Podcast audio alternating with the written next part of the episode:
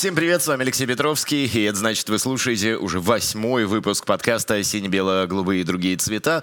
В нашем подкасте традиционно пытаемся погрузиться в мир фаната, в мир фанатизма, узнать вообще, что было движущей силой в этом движении 40 лет назад, э, что является этой силой сегодня, насколько сами фанаты изменились за все это время и какими их видит весь остальной мир. Говорили мы об очень многом, а, но, как выяснилось, нам всегда есть поговорить еще о чем.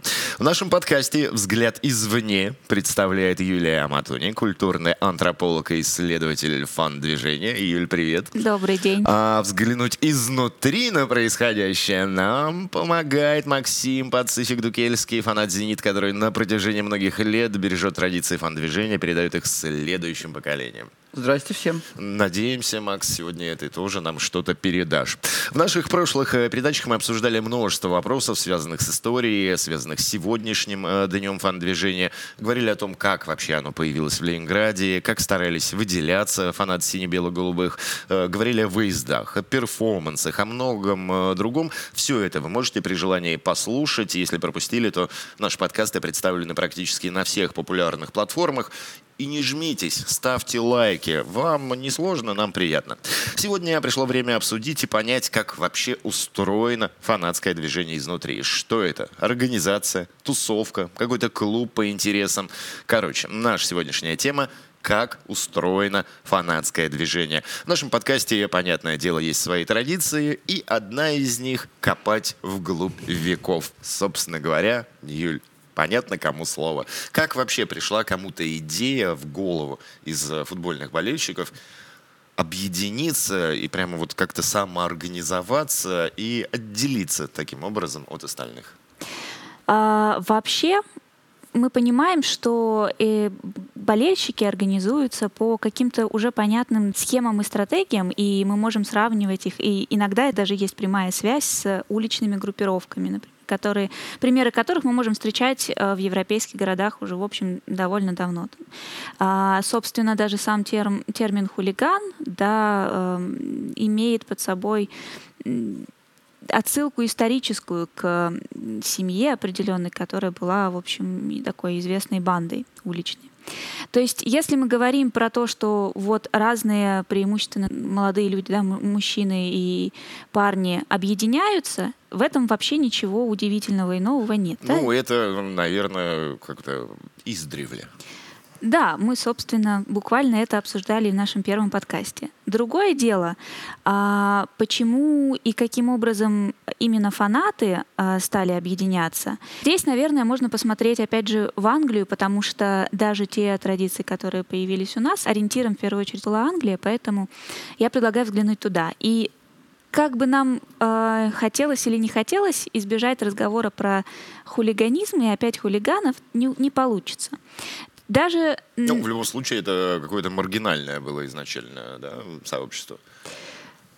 Маргинальное, ну, смотря кто как его определял. Всегда мы маркируем кого-то как маргинальный ну, Вопрос извне, терминологии, он в наших подкастах возникает э, все время, будет возникать, и сегодняшняя программа, я так да, полагаю, совершенно не исключение. не исключение. Я надеюсь, что наших слушателей уже сложилось какое-то впечатление э, о том, что есть разные способы, разные практики, связанные с футбольной поддержкой или вообще спортивной поддержкой. Вот одна из таких практик связана больше с э, насилием, с какими-то беспорядками. Но что любопытно, я упоминала в предыдущих подкастах, что исследования исследователи некоторые писали большие книжки про корни футбольного хулиганизма, уходя в XIX век.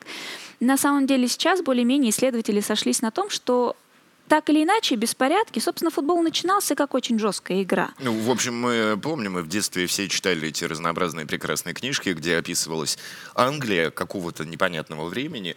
Там происходило какое-то сумасшествие. Весь город ходил туда-сюда, пинал одну человеческую голову. Грубо говоря, это называлось футболом. Ну, да. И если посмотреть какие-нибудь э, околореволюционные наши газеты, можно увидеть много э, не, описаний не всяких радостных событий. Да, и действительно, футбол сам по себе был игрой жесткий, как, жесткой, как один из э, э, французских э, путешественников замечал, если это они называют футболом, что же тогда они называют дракой.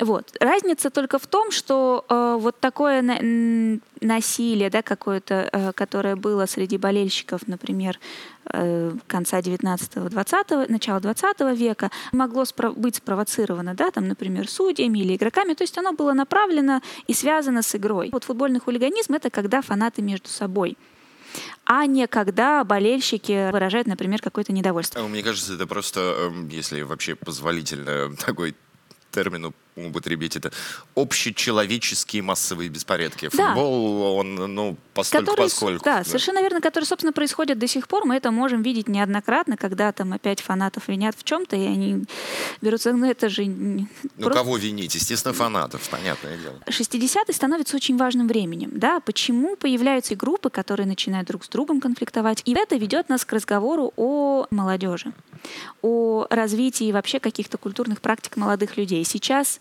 наверное, э, уже не очень справедливо говорить там, о фанатизме как, как о молодежном движении. Это уже не так важно, потому что люди разных возрастов и э, по-разному включены. Почему именно в 60-е молодые люди становятся какой-то силой, какой-то... Но мне кажется, это был такой прорыв э, определенный вообще на Западе и в той же Великобритании, когда очень много музыкальных течений, когда очень много антивоенных настроений, когда э, происходят какие-то медиа-прорывы в том смысле, что там, не знаю, телевидение становится цветным, э, печатная продукция mm-hmm. появляется. И все это как-то с разных сторон Да, повлияло. это все совершенно верно, но э, в общем, доступ ко всему этому молодые люди могли получить, а, обладая двумя ресурсами важными – досугом, свободным временем и свободными деньгами. И это они стали получать, молодые люди стали работать довольно рано. Рабочая молодежь, как правило, покидала школу раньше и шла работать, потому что были уже а, какие-то определенные работы, они могли выполнять и получать разного рода заработки, подчас довольно неплохие. Но почему до, например, Второй мировой войны не происходит вот этого бума. Хотя вроде и музыка была, и разные течения и так далее. А, как кажется, это во многом еще потому, что молодые люди до Второй мировой, досуг их был устроен так, в общем, нам не было коммерции не было э, каких-то компаний или, или да, каких-то вещей, которые специально таргетили молодое поколение. Странно, мне казалось, что коммерция была всегда, оказывается, в какой-то момент ее ну, не смотрите, было. Э, мы понимаем, что до второй... Там были, конечно, какие-то журналы, которые там могли рассчитывать на молодую аудиторию, а, но такой вот, такого массового бума, как там с подростковыми потом журналами, да, конечно, не было. Масс-маркета в смысле одежды, какого-то такого производства тоже не было, потому что мы понимаем, что даже те э, группы людей молодых, которые были вот до войны, они не э, выделяли себя посредством одежды, что вот мы обсуждали в одном из наших подкастов, делали там и Teddy Boys, да, и Skinheads э, в конечном итоге, и фанаты. Для того, чтобы эту одежду купить, нужно иметь средств. Ну, то есть э, в перерыве между войнами э, одежда выглядела примерно так. Есть штаны и рубашка. Папа пошел, купил штаны и рубашку, потом э, сносил, отдал сыну, тот донашивал. Не было чего-то другого. До некоторой степени, да, но было не так легко пойти и э, приобрести там ту или иную да, вещь, которую ты хочешь, просто для себя. Э, по-другому распределялись ресурсы в семье, да, и, и бюджет, и, и среди молодых людей. Но вот в 50-е 60-е вот этот важный социальный двиг происходит, и молодые люди становятся узнаваемой силой, и на самом деле эм, это провоцирует тоже большую моральную панику, что молодежь выходит, вот тут моды ездят, и Тедди Бойс и так далее, да, и это вызвало какой-то большой стресс у общества, потому что было непонятно, что делать с этими молодыми людьми. Никогда просто такого действительно не было. Мы уже говорили в наших подкастах, как становится заметно как меняется социальное наполнение стадионов. Молодежь начинает ходить среди прочего. Да, они ходят там в кино, они ходят там во всякие разные места, и они начинают в большом количестве ходить на футбол. В общем, это определяет в некоторой степени, да, почему вообще массово появились молодые люди, и, соответственно, дальше почему они стали как-то группироваться. Вот, может быть, те, кто слушали все наши подкасты, вспомнят там э, историю про поезда, футбол спешалс, да, и вот какие-то такие вещи. Если мы представим себе там, среднего фаната 70-х годов, это будет большая группа людей, которые, например, путешествуют этими самыми поездами, они назывались тогда МОБ или АМИ, да, армия, которые подчеркивали, что их много, что их там может быть 500 человек, еще больше. Некоторые на самом деле английские э, фирмы, они до сих пор существуют по принципу больших таких и на самом деле что-то похожее, мне кажется, мы увидим э, в, в советском да, случае с советскими фанатами. А вот уже в 80-е происходит дробление.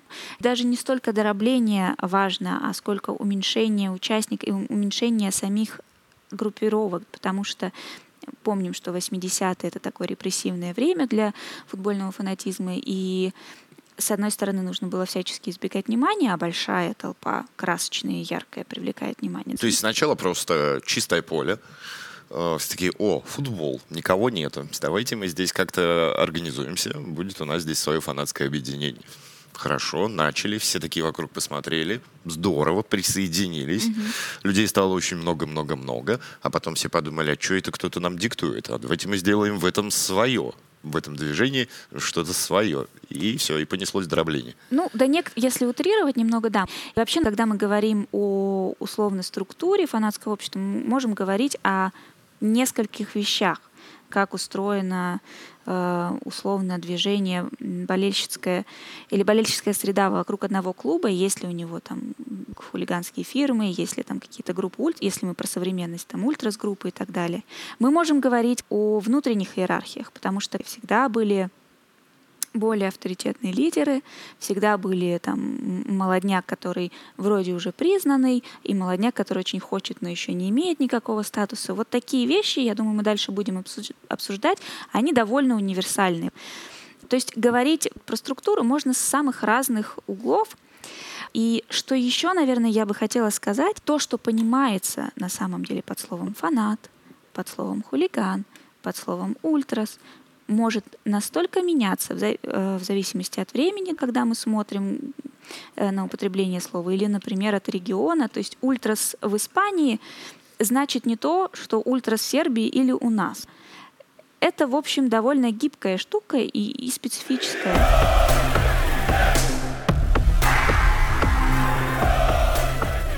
Ладно, давайте э, из вот этого вот славного английского прошлого э, все-таки каким-то образом на нашей машине времени отправимся в славное советское прошлое. Э, Макс, ну давай рассказывай вообще про иерархию и про организацию э, вот этой вот грядки, которая у нас появилась. Когда ты пришел, она уже была самоорганизована же каким-то образом, я так понимаю? Когда я пришел, это было в 1982 году, иерархия, безусловно, уже имела место быть. Изучая архивы, видно, что уже в 81-м, в общем-то, в 80-м и 81-м году, по большому счету, структура сложилась со всеми своими, как говорится, проявлениями, принципами э, и прочими вещами. Поэтому, когда я уже стал постоянным посетителем стадиона Кирова, СКК и прочего, я уже столкнулся с существующей структурой, в которую я вынужден был вписываться – со всеми, как говорится, вытекающими отсюда последствия, которые мы уже обсуждали много-много раз. 82 год. Ты приходишь на стадион, ты э, молодой тогда совсем болельщик. Э... Я более чем молодой болельщик. Что я застаю? Ну, тут немножко нужно отмотать назад.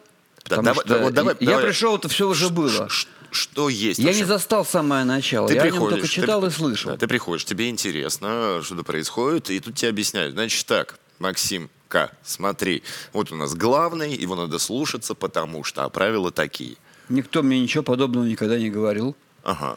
Я пришел, ну, может, кто-то по-другому, но я стеснялся об этом просто спросить. Возможно, если бы я спросил, мне бы рассказали, но я не спрашивал. Я смотрел, как все происходит, старался этому подражать. Сам догнать. Сам догнать, да.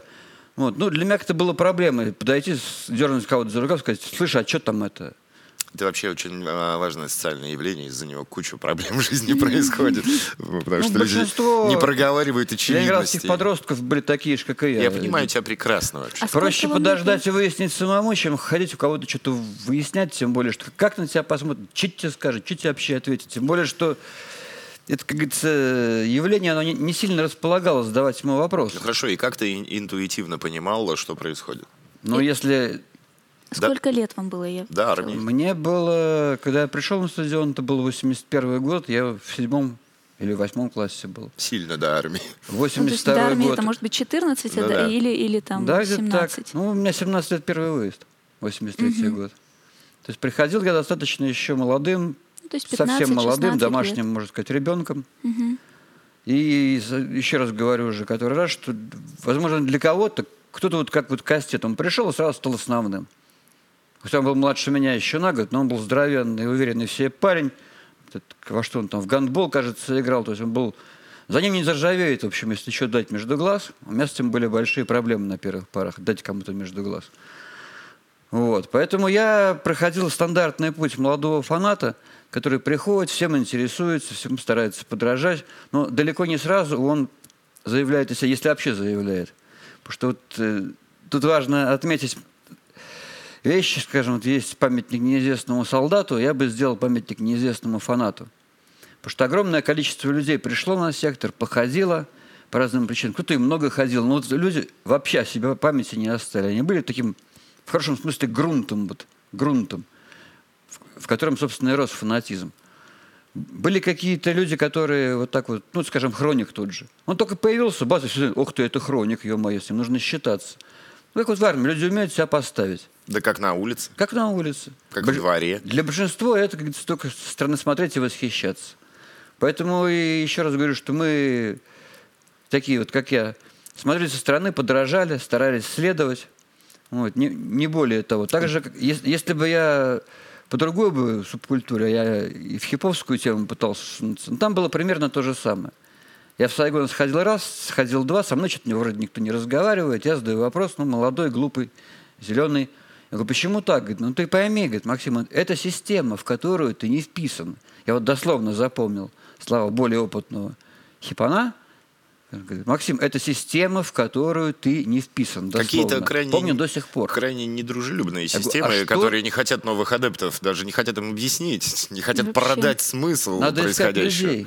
Есть люди, которые с удовольствием тебе объяснят, что в неформальной субкультуре, что в фанатской субкультуре, но они не, на- не на каждом углу стоят тебя и ждут, когда ты такой вот весь красивый появишься, дашь вопрос. Хорошо. Людей надо искать, находить, и повезло, повезло тому, кто вот так встретил человека на своем этом пути, который все это ему расскажет, подскажет. Хорошо, чтобы не растекаться. Не всем так везет. Да, чтобы не растекаться мыслью по древу, э, давай еще раз акцентируемся. Ты пришел, система уже существовала практически два года, в общем-то, уже она каким-то образом самоорганизовалась. Как она выглядела в твоем понимании? В моем понимании все выглядело как большая компания увлеченных одним делом людей, которые имеют четких конкретных лидеров, за которыми люди идут, которых люди слушаются, которым люди подражают. Это совсем коротко. Вот. Я видел на секторе, что есть вот несколько человек, которые вот имеют это волшебное право заряжать. Потому что, как быстро выяснилось, что заряжать имеет право далеко не каждый. Это мы уже обсуждали, что хуже нет для начинающего фаната зарядить и поймать и словить в ответ тишину. А у тебя был такой эпик фейл? Ну, было пару раз, что там уж скрывать. Неприятно, конечно. Вот, а если бы проговорили, не было бы психологической травмы. Да, но на моем пути в тот момент не попался наставник, говоря официальным языком, который мне все будет растолковал. Я вот смотрю на коней, вижу, они под табло как раз сидели на сороковом, я вижу такое, и мне это кто-то говорит, что а, это, это кони. Для меня было тогда, бум, кони, почему кони, кони скачут, а это вроде как говорит, сидят. Кони, понятно. Говорит, сегодня их обу... Сегодня, говорит, вечером их обувают на московском. Из всего, что он сказал, я понял только, что на московском... что значит, Какие обу- кони? Зачем обувают. обу- Они вроде, они вроде все в, этих, в, в одежде, ничего их одевать, обувать. Я гораздо позже узнал этот термин, что обувают, значит, неласково принимают или провожают. Тогда это кони, которых, которых обувают на московском. И вот вы спрашивали, да, вот- да вот практически из познавания вот этих вот элементарных для ра- развитого фаната вещей у тебя и складываются твои первые годы. Вот. Потому что ты тер- терминологии, вот, потому что горе услышать начинающему фанату где-нибудь на выезде, эй, карбонарий, все кроссовки не жмут. Вот. Это означало массу неприятных вещей на горизонте. Нужно было принимать срочные меры, лучше всего теряться. Ну, тут, получается, свой уже, конечно же, язык формируется, и он сформирован, естественно, как есть в своих профессиях, э, да, определенные языки. Э, так есть и у фаната. Выезда. И этим да? всем Выезда. Надо ведь овладеть. неправильно. Этим всем нужно овладеть. Вот в чем дело. Хорошо. Вернемся в продолжение тогда структурной истории ты понял, что есть люди, которые получили право заряжать, которые, я так понимаю, что этими людьми становятся просто лидеры по жизни. Они в любой какой-то субкультуре, в любой э, самоорганизованной группе людей, в принципе, да, скорее, себя, э, скорее всего, себя ярче всех проявят, и за ними пойдут люди. Ну, это обычная такая общечеловеческая, мне кажется, история. Как... Э, кто заряжал тогда, и как это право было получено, и э, как оно отстаивалось, оспаривал э, кто-нибудь его или нет? Нет, ну здесь надо понимать, что право заряжать имели основные люди. Как становится основным человеком, это довольно просто. Нужно быть заметным. Чтобы тебя признали. Ну, нужно быть отчаянным смельчаком, если говорить совсем по-простому литературно. Нужно, или хотя бы, соответственно, себя проявлять, как отчаянный смельчак чтобы люди тебя показывали в хорошем смысле пальцем, говорили, о, а помните, а вот там, у, да. Ну, ты можешь быть уважаемым человеком, но лидером можешь уже и не быть при этом. А да? это вообще разные Конечно, вещи. да. То есть, как бы, э, далеко не всегда это соприкасается. Быть лидером и быть уважаемым человеком. Да, любой лидер – уважаемый человек, но не каждый уважаемый человек – лидер. И более того, многие не стремятся быть лидерами, они об этом, собственно, и заявляют, что а нам это зачем – мы придерживаемся определенных системы знаний, знаний, умений и навыков. Нам этого достаточно, мы не хотим никем руководить. В 80-е годы это было такое образование, клуб по интересам, а, интерес, понятное дело, футбол, «Зенит», и не было... Начало 80-х. Начало 80-х, да, и не было, конечно же, четко прописанных каких-то правил. Они просто обсуждались и передавались устно. Или я не прав? Правила были те же, что были э, на улице. Абсолютно ровно те же правила, списанные из поведения. Ну, вот мы сидели после школы в детском садике. Периодически детский садик навещал другой детский садик с другой улицы. Возникали разного, говорится, уровня траблы, начиная от э, просто обмена ненормативной лексикой и заканчивая бытовой дракой. Вот такой садик на садик. Но также примерно и здесь. Ну, а, а кто отстаивал интересы садика в первых рядах? Сейчас Опять юж, же... Южный парк в голове ожил садик на садик. Ну, по крайней мере, в нашем районе самые такие места, которые были предназначены для посиделок вечерних, это были детские сады. Ну, в общем, и вся, в, них, в них концентрировалась вся вот эта вот... Вся вот а кто был, коротко а, тобой описанная а советская кто был лидером история, в этих она перешла в фанатизм. Да. Да. Ровно, ровно по тому же принципу заметные люди, как я уже сказал, смелые люди, вот, они становились, что в детском саду на районе лидерами, вожаками, что на секторе, что на выезде. Это закономерный процесс Сейчас... первой половины 80-х. Ну, Улицы 80-х были спокойны. На них не происходило по нынешним меркам вообще ничего какого-то такого слишком антизаконного. Какие-то те же самые... Почему, так, почему вот эти вот между там драки с ПТУ, к примеру, каким-то там так запоминается? Ну, Потому что это была страшнейшая редкость. Об этом, опять же, об этом было гораздо больше разговоров, а потом чем ходили легенды. Драк. Так, давай все-таки от э, каких-то распри между профессиональными э, учебными заведениями Советского Союза попробуем все-таки как-то на стадион снова. Э, а это продолжение, это прямое продолжение темы распри между учебными заведениями по районам и, скажем так, выяснение взаимоотношений на около, около стадиона. Прямое. Ну, ну смотри, в итоге же организуется какая-то группа людей, которая поддерживает «Зенит», которая саморазвивается, самоорганизовывается, вырабатывает собственные правила, и с годами их все больше и больше, они строже и строже. Э, то, что ты описывал сейчас, рассказывая про детство, да? В... Это все-таки начало 80-х, да. это важно подчеркнуть. Вот, то, что ты описывал, э, это подчеркивает... Самоорганизация. Это подчеркивает, что были некоторые конфликты разнообразные на, стадион, на территории за стадионом. А здесь же ведь э, ты можешь оказаться вместе на секторе с человеком, из соседнего ПТУ, и вам придется дружить. А так периодически случалось.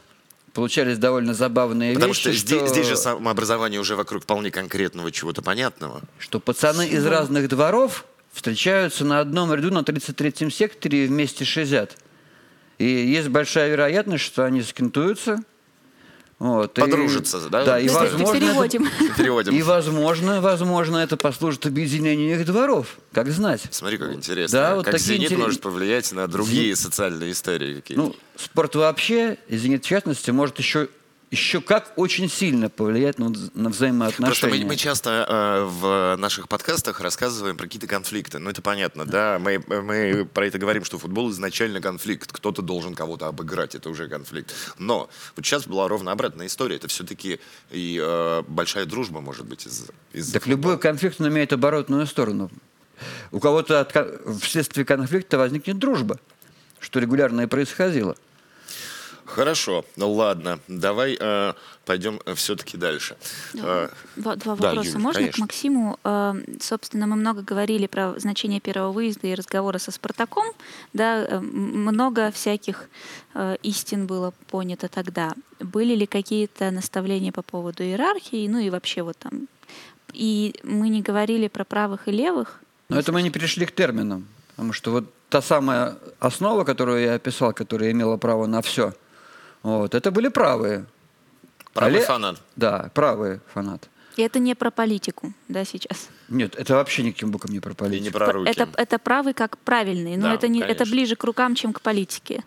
Либо начинающие, каким был я, левые, Мгм. или начинающие, или, как говорится, зависшие на альтернативных секторах, типа, типа сор- сорокового того же. Вот.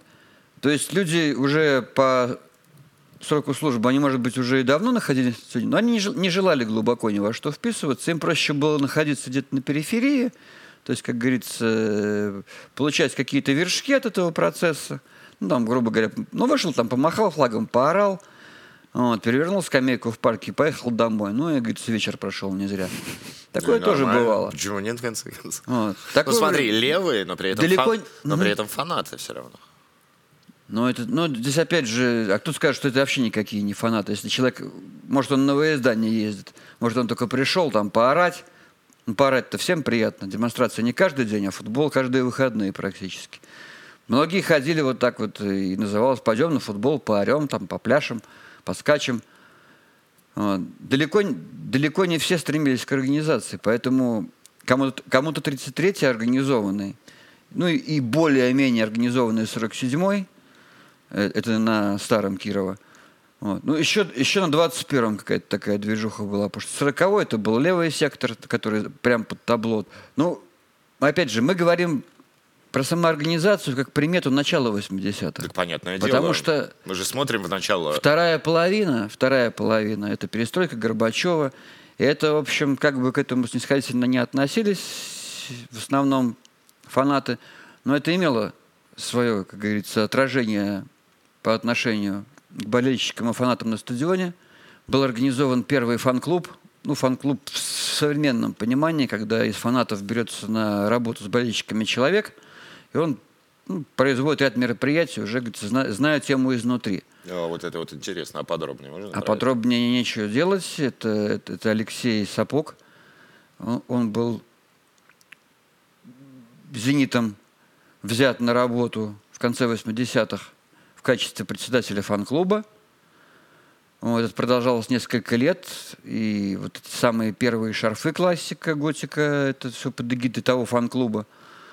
Э, какие-то какие-то, ну, типа встречи с командой, просмотр материалов. Все это было, ну, э, это такой, скорее, даже не фан-клуб, это клуб болельщиков скорее был. Он так и назывался, клуб болельщиков.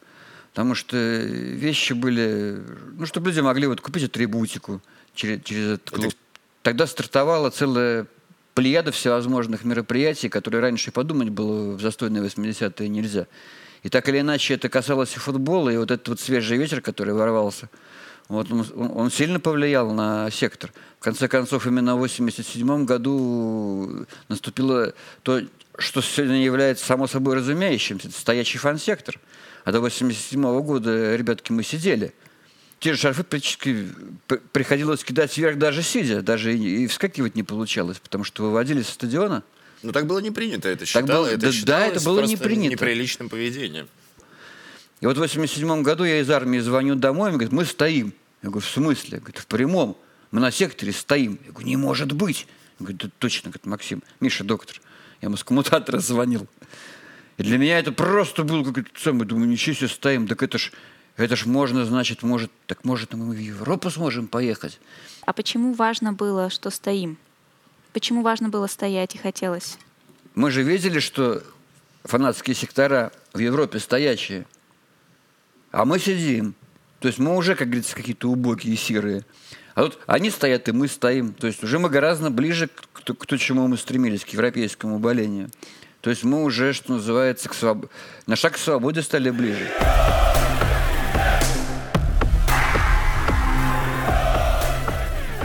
Я вот сейчас задумался, и, зенитовский движ, он, конечно же, такой счастливый, да, 80-е образование, тут же тебе бронза, тут же тебе финал Кубка, тут же тебе чемпионство, а прошло совсем немного времени. Потом, правда, началась да, вот именно. первая лига и прочее, да, вот именно, но вначале все прямо развивалось Счасть... как в сказке. Вначале, да, но, но сказка не была долгой. Как и любая Потому что уже начиная сказка. с второй половины 80-х сами ветераны признают, что ну, поехали с ярмарки. И команда, что уж там, только отрезками выдавала, напоминала себя лучших образцов, только отрезками.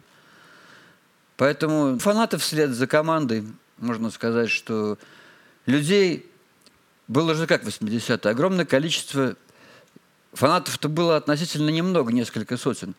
Но в субкультуру были вовлечены тысячи. Это вузы, это школы. То есть э, основу 33-го сектора знал весь город. Ну, весь молодой город, Ленинград. Вот. Люди, которые руководили на 33-м и на выездах, их, соответственно, знали везде. И именно за счет того, что сотни и сотни людей примыкали к фанатскому движению, оно и до поры до времени было столь мощным. Когда мода ушла, вот эти вот люди, которые были вокруг фанатов, они тоже в основном перестали ездить. Вот и сжалась игрятка вот до ну, неприлично малых размеров. Это важный аспект, потому что все это сильно зависит от спортивных успехов. Начало 90-х фан- мода на фанатизм пропадает. Вообще меняется очень сильно. 91 год распад Советского Союза официальный. Это «Зенит» э, днище дна пробивает. Он должен был вообще во второй лиге советского чемпионата играть, потому что и, и в первой не удержались, несмотря ни на Морозова, ни на Желудкова. Ну, команда летела в тартарары, она была нищей, она была брошенной. И это не могло не отразиться на фанатизме. Осталось, это... осталось гор, горстка людей, несколько десятков вы, выездюков на московском выезде. Вот максимум, что мог предъявить в тот момент движ. И единицы на дальних. То есть буквально за пару-тройку лет движ скукожился до нескольких десятков человек. Хорошо, а в какой момент э, произошло какое-то официальное, что ли, э, осознание самих себя, все, мы четкая структура, нам нужны правила, мы их пропишем, будем им придерживаться, э, будут репрессии к тем, э, кто эти правила не выполняет. Когда мы ушли от стихийности? Пожалуй, прекрасная к. Прописной, к прописной организации. Ну, здесь все, в общем, довольно просто сопоставить. Это конец 80-х, это фан-клуб «Сапога». Угу вот. Но учитывая, что он стартовал в самое неблагоприятное в финансовом плане время, плюс э, сильнейшая ротация административного состава, то есть там буквально за это время Сапог вспоминал, что практически поменялись все. За то время, что он работал в клубе, там большая часть административного состава просто поменялась, сменили, сменили друг друга. Люди бывало, что работали по два, по три месяца. В таких условиях вообще странно, что этот фан-клуб существовал и как-то действовал. После того, как прекратил свою работу в 93-94 году первый фан-клуб, вот, пару лет было без времени в плане организации. Ну а в 96 году, точнее в 95-м, но манифест, то есть э, список принципов был подан уже в 96 году это что у нас группировка ультрас, что мы берем на себя, что у нас определенная атрибутика, у нас определенный стиль поведения на трибунах. Само слово ультрас вообще берется на щит именно вот в этом году, потому что до этого оно, если и звучало, то так довольно ограничено, и люди точно с этим точно себя с этим не ассоциировали. То есть 16 лет Движ жил э, как Как Бог на душу как положит. Просто как, какое-то броуновское движение, но, но как- какая-то при этом была самоорганизация, но не было ничего не прописано, не установлено, не постановлено. Я правильно понимаю? Или все Вот, мне кажется, вы преуменьшаете значение э, устного слова и преувеличиваете значение письменного, потому что м, те же, э, не знаю, практики солдатские, да, не, устав, не уставняк солдатский, он же весь существует устно, и он, простите, пережил э, сменение, смену политических режимов и, в общем, э, существует плюс-минус до сих пор. И здесь как раз нет совершенно ничего удивительного, мне кажется, в том, что вот на протяжении 16 лет, на самом деле больше, потому что сдается мне, что некоторые правила, которые за 16 лет выработал Движ, они не поменялись с появлением какого-то формального слова.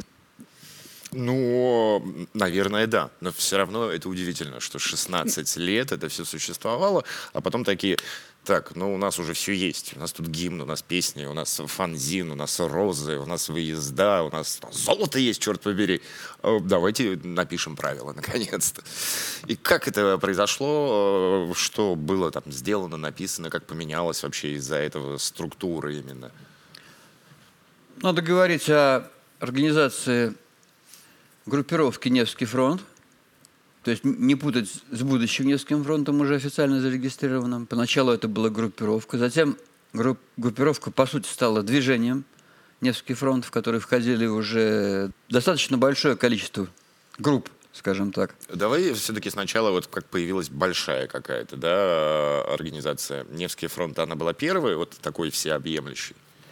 Что было Потому что, понятно, потом пойдет дробление. По сути, Невский фронт – это было официальное объединение фанатской основы «Зенита». Потому что группировка «Питерские волки» не вошла в Невский фронт. Ну, с самого начала искреннюю горячую друж- дружбу провозгласила. А позже, позже пошло резкое увеличение движения, стали добавляться лидеры. Э- Эти лидеры стали добавляться и, скажем так, в организационные структуры. Потом у, у многих из этих лидеров появились собственные группировки, что к 99 году и предопределило уже окончание деятельности движения «Невский фронт», потому что у всех, у всех заметных людей появилось что-то свое. У кого-то районное, у кого-то основанное на спорте, там бригада, группировка, фирма. Мы сейчас название воспроизводить не будем, а то еще забудем кого-нибудь, они обидятся стало, скажем, отличительным, отличительной чертой новых группировок – это здоровый образ жизни, это спорт. Поэтому э, по спортивно-патриотическому принципу, скажем так, группы создавались. Та же коалиция, вот, те же бригадиры. Ну и далее, и далее, гремлины. И ну там уже, опять же, как бы кого не забыть, не обидеть. Официально Невский фронт, зарегистрировавшийся, он сделал многие вещи. Он контактировал с клубом, он добывал тогда еще эти билетные книжки. Была, и, как мы уже многократно подчеркивали, щиток огромный, этот баннер изготовлен на деньги клуба. Это что нужно было добиться. Футболка эта большая, 12 номер. Это все не шуточные вещи, и это мы обязаны, как говорится, людям поставить в плюс. Получается так, что э, пока Невский фронт существовал как группировка, и дальше, когда он стал официально зарегистрированным, он существует по довольно классическому сценарию действительно уже организации ультрас, то есть некоторого такого э, ну, вот такой шапки, да, под которой существует кто угодно, как угодно. В смысле, мы все так или иначе, во всяком случае, какое-то время, да, в Невском фронте это было, мы, мы Невский фронт, а дальше можно уточнять, кто именно. А, и я просто хотела подчеркнуть, что как, как бы этот путь э, не выглядел необычно, может быть, э, для, для людей, которые проживали это в то время изнутри, на самом деле э, весь этот процесс к, созда- к возвращению, да, и созданию таких каких-то больших объединений и регистрации их, и взаимодействия так или иначе с клубом, это вот такой один из классических сценариев, через который проходили многие европейские движи. И как мы говорили в подкасте про перфы, собственно, по времени это даже плюс-минус совпадает с э, вот популярностью ультрас и вот таких форм организации да, в Европе. То есть мы э, вроде шли своим путем, а на самом деле повторили. Ну, некоторые тенденции, да, там может быть опоздание. Ну, для постсоветских ст- стран, мне кажется, мы прям в таком У нас ну, в очень классическом. с югославами похоже пути развития. Мы встречались, беседовали. Вот, они даже сами удивляются по некоторым моментам, ну просто как калька.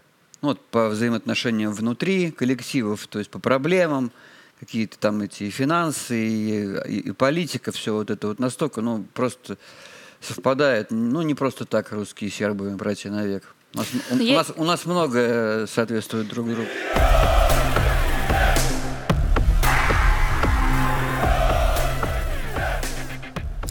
А, Ну, давай а, двигаться дальше по истории. Как вообще э, появился вираж? Каким образом все это сложилось? Потому что, наверное, сторонние люди, которые, быть может, не сильно погружены в тему фанатизма, думают, ну, вираж, вот, это главное название фанатов «Зенита». Хотя понятно, что это часть стадиона Петровский. Сам термин «вираж», он всплывает впервые еще в 2004 году, и не в отношении четырех фанатских секторов, а тогда э, к тому пространству, которое занималось активной поддержкой команды, начиная с с девятого, даже с восьмого сектора. Ну, там, где начинались большие баннеры, грубо говоря, а начинались они еще на восьмом секторе, на восьмом, на девятом. И через 11 вплоть до, до 13 до 14 То есть тогда в термин «вираж» вкладывался смысл, что вот тут вот почти полукольцо активной поддержки от центра до, до 14 сектора.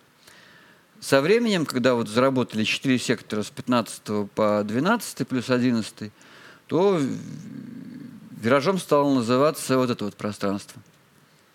В 90 в 95 году мы были на 10 секторе по центру, в 96-м перешли на 12 в 97-м на 13 где оставались, собственно, практически до 13 был основным, основным сектором фанатским до закрытия стадиона. Дальше был 13 и 14.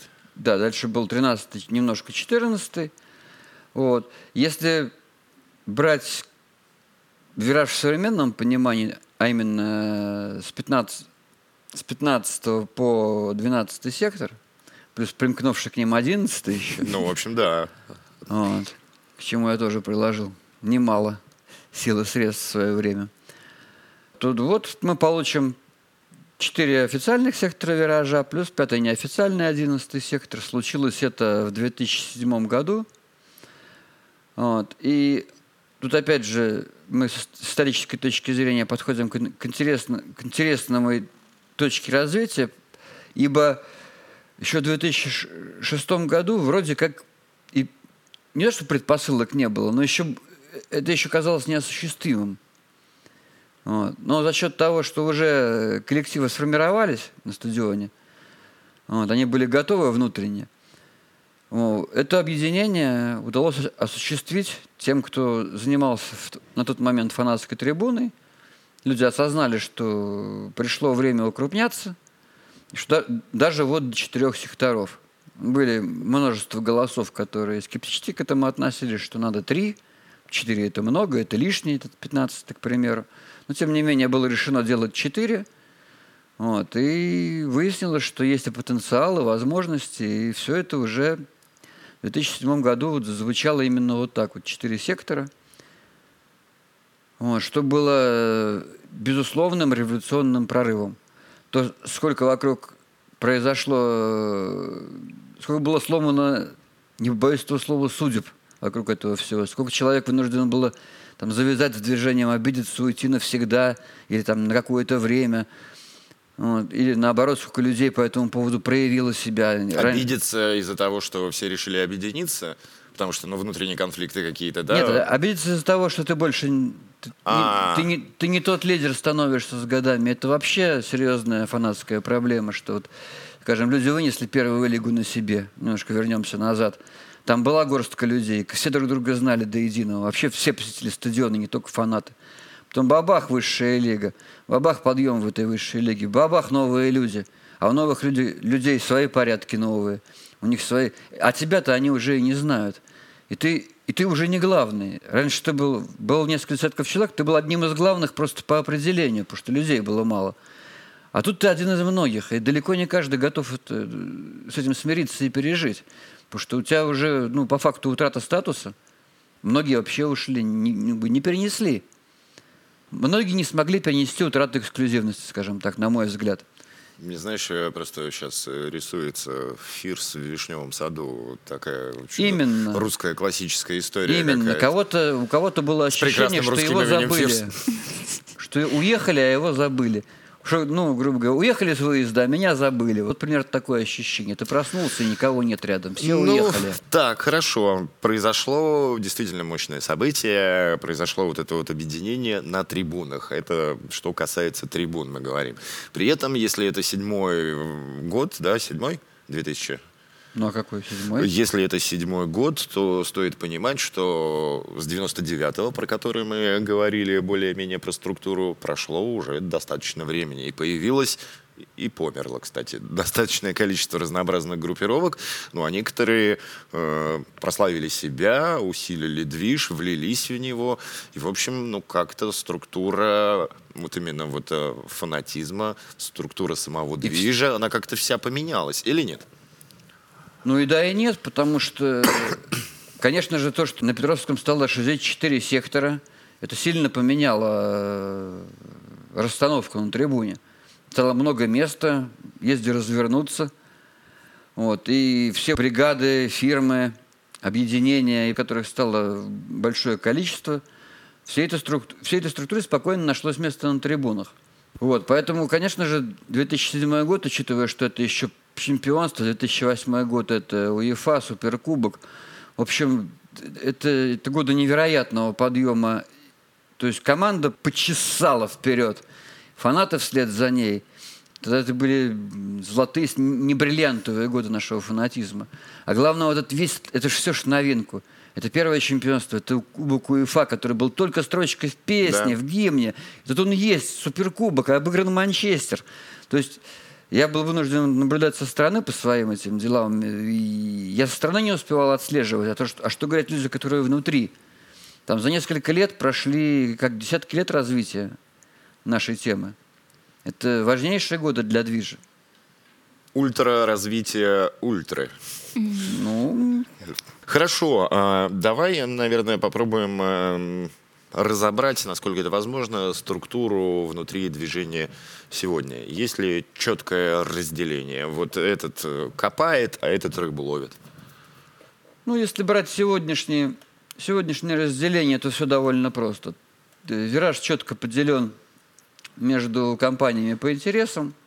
Это и группировки, это и какие-то, скажем так, песенные объединения – и прочее, и прочее, и прочее. Все прекрасно знают, кто где располагается, где какая компания. Поэтому в этом плане структура очень четкая. Решения принимаются коллегиально. Все более или менее значимые объединения, бригады и далее по списку имеют представителя на, на собрании общем. И традиционным способом русским общим собранием, поднятием рук решают важные решают важные для движения вопросы, скажем так. В плане организации современная трибуна ничего такого поразительного не выдает. Собрались, слушали, постановили. Чем обстановка кардинально отличается от начала 2000-х, когда все-таки большая часть основы стояла за анархию.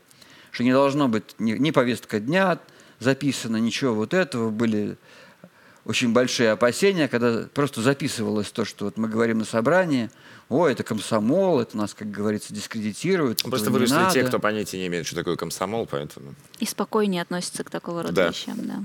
Ну, под комсомолом имелось в виду какая-то обязаловка. Я понимаю, вот прекрасно вещи. понимаю. Но со временем те самые люди, которые были на первых порах против, они стали самыми горячими проповедниками порядка на фан-секторе. Вот, и в первых, были среди первых, в первых рядах наводящих этих порядки. А когда вот произошла эта смена поколений? Это 2000-е тоже? Ну, 2000-е это довольно... Начало, в смысле, 2000 Начало 2000-х это бурное развитие бригад и группировок, опять же, спортивно-патриотического плана в первую очередь, как я это называю. Вот. 2003-2004 год возврат к организованной трибуне, это первое фаер-шоу, раз, разметка трибуны. 2004 год это уже ИГ первое, это уже абонементы, это уже правила поведения на секторе. То есть первые первые серьезные шаги 2034 год. В пятом году уже появляются большие, большие баннеры, Ну, а 2006, 2007 и так дальше уже А в какой задействованы момент- а- сектора. А в какой момент произошло, что молодые группировки э, решили оспорить э, лидерство, так скажем, взрослых группировок?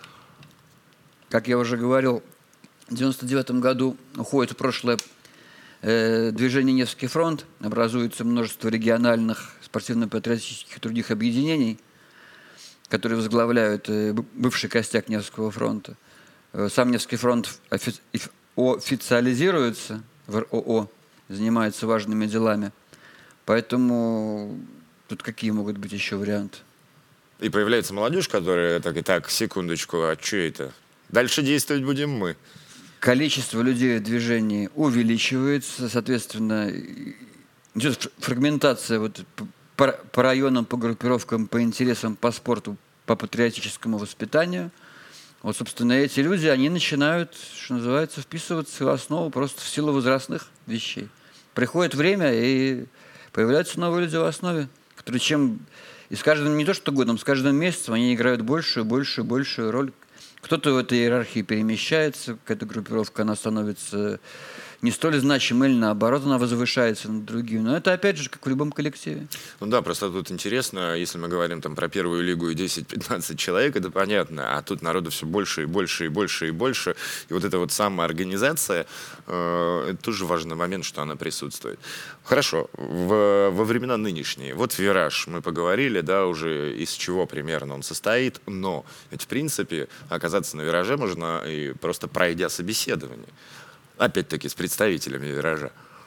Именно так происходит. Не обязательно, то есть, принадлежать к какой-то фанатской группировке. Можно просто любить «Зенит», быть в теме, в курсе, знать все заряды, быть Да, готовым но, но невозможно быть в вакууме и в изоляции на фан-секторе. Это просто даже если ты пришел со стороны, такие случаи бывают редко, но вообще ничего никого не знаешь. Несколько матчей у тебя образуется компания, ты к ней примыкаешь, и ты скорее, с большой степенью вероятности вступаешь, кого эта компания представляет. Если это фирма, то в фирму. Если это какое-то объединение по музыкальным интересам, по песням, ты к ним можешь, если тебе этот стиль жизни торкает, ты к ним вступишь. Поэтому прийти на вираж можно в одиночестве, а вот оставаться на вираже в одиночестве – это крайне маловероятно. Потому что Ну- человек, человек, он есть человек, он, он, он ищет себе компанию и за редким исключением находит ее. Просто «Вираж» э, — это еще и уникальное явление в том смысле, что он сам себя отлично рекламирует. И э, многие, особенно там молодые пацаны и девчонки, смотрят совсем мелкие. Мы хотим туда, потому что ну, там круто, там что-то все время происходит. Подрастая, они как раз туда и переходят. Но там так просто не попадешь туда. Надо еще тоже пройти какие-то э, бюрократические барьеры, чтобы оказаться владельцем абонемента на «Вираж». Ой, да ладно. Если у человека есть желание, у него есть дух, у него есть, как говорится, стать, у него есть вот это вот... Но новая Кураж. кровь-то в любом случае нужна. Он будет шизить на вираже. Я вам так скажу, что если вот парень, вот ты хочешь шизить на вираже, ты будешь шизить на вираже. А если ты не шизишь на вираже, ты просто этого по-настоящему не хочешь, вот и все. Какова сейчас э, иерархия вообще вот э, виража? Потому что он состоит из группировок. Они э, из людей вообще просто пришедших, просто любящих «Зенит». Все эти люди достаточно самодостаточны. Все эти люди многое что из себя представляют.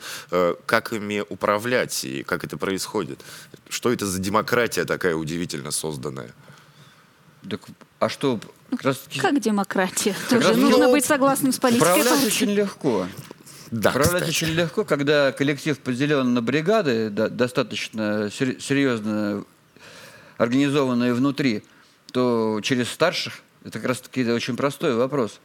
Старшие, они же не просто так собираются и выносят какие-то, они доносят до своих людей эти вещи, а потом, ну, посмотрите на проход, запись любого прохода. Кто идет впереди с мегафоном? понятное дело. Кто идет в первом ряду с лицевым баннером? Вам нужна основа? Да вот полюбуйтесь, вот тут первые ряды. Это и есть основа. Кто шагает с мегафоном впереди в маске красивой? Тут и есть лидер. Чем мудрить-то? Ну, в общем, тогда у меня больше вопросов нет. Просто это действительно, э, я имею в виду по поводу иерархии, просто это действительно достаточно удивительно. Ну Как или посмотрите на вираж. это- Кто стоит на с- кто, кто подпирает вышки? Кто вокруг вышек? Кто активен? Так это и есть основа. Тут, что называется, все очень просто и легко, ничего сложного нет.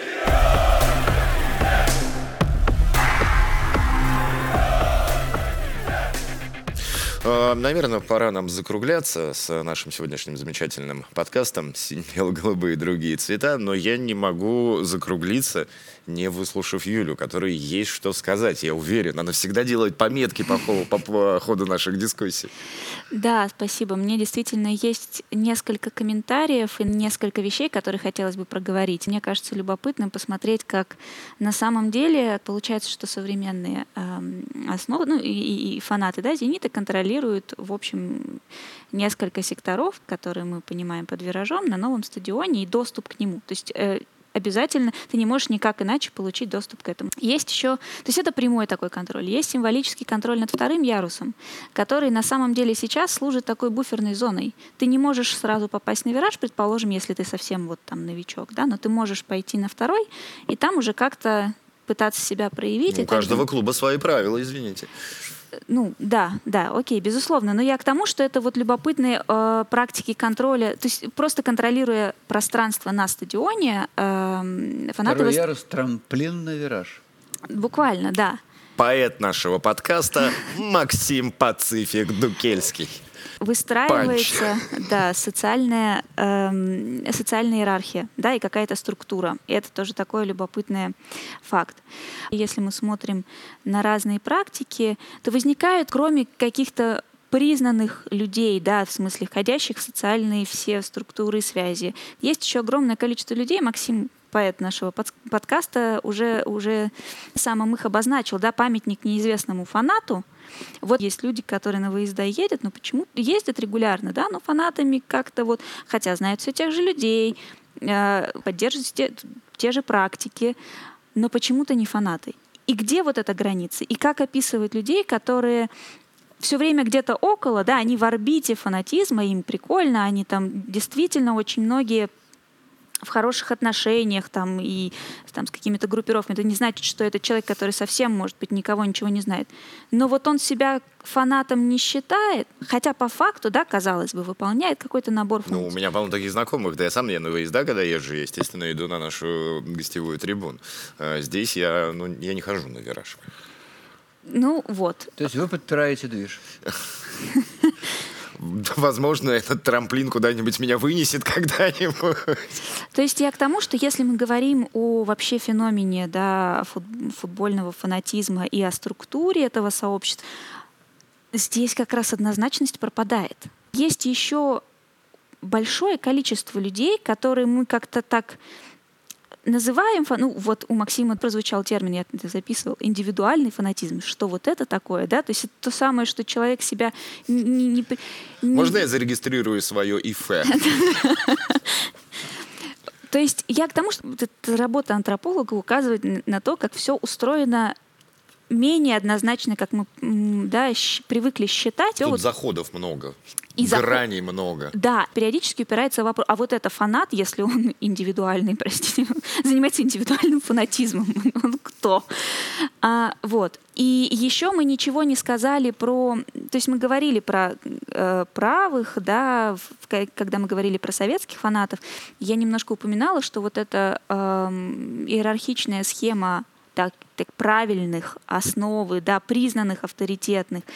А, и, например, молодняк, и молодняк тоже часто бывает, э, ну, там, как минимум двух категорий, признанный молодняк, и который вот еще не имеет никакого статуса, но очень хочет. А, это такие универсальные категории, действительно много где. Мы можем вспомнить, например, армейскую среду, где вот тот самый неуставняк, про который я упоминала, да, э, эта система параллельных уставу отношений, там вообще выделялось, э, Максим может поправить, да, но я так понимаю, что вы служили как раз золотые годы армейскости, вот этой э, армейской культуры, там было четыре, там два вида условных стариков, да, и два вида условных молодых э, и духи это как самые низшие. Так вот, мы совсем, мы совсем не сказали про там условных карликов, например, карланов, которые, ну, да? карлики это вообще отдельно. Но... Ну, это московский термин, да, что-то мы да. должны его превозносить. На самом деле, э, да, окей, терм, термин московский, но эм, так подобного рода термины существуют много где в европейских движах. Есть, то есть, есть какое-то слово, которое обязательно обозначает вот этот молодняк на периферии, который еще нет. И он что-то должен совершить для того, чтобы войти. И причем Карлана это такое, ну, скажем так, негативное вообще-то определение. Да, да, поскольку... Пару десятков лучезарных Карлов. Поскольку... Цитата из Фанзина. Которые пытаются у Клары что-то что упереть при этом, ведут себя ну, крайне агрессивно и выглядят нелицеприятно. Да, но это потому, что э, речь идет о, лю- о людях, которые еще не имеют статуса в сообществе. Эти отношения, зародыши которых мы видим там в советском фанатизме, да, с вот этими правыми и левыми. Ух, друзья, ну на этом давайте мы закончим наш сегодняшний разговор. Сегодня в подкасте «Сине-бело-голубые и другие цвета» мы пытались разобраться, как же устроено современное фан-сообщество, э, как это все работает, на каких э, принципах строится. И правильно было отмечено, что с одной стороны все просто, а с другой стороны гораздо сложнее. И в этом тоже простота происходящего, э, потому что ну, есть какая-то форма, да, она придумана, она существует.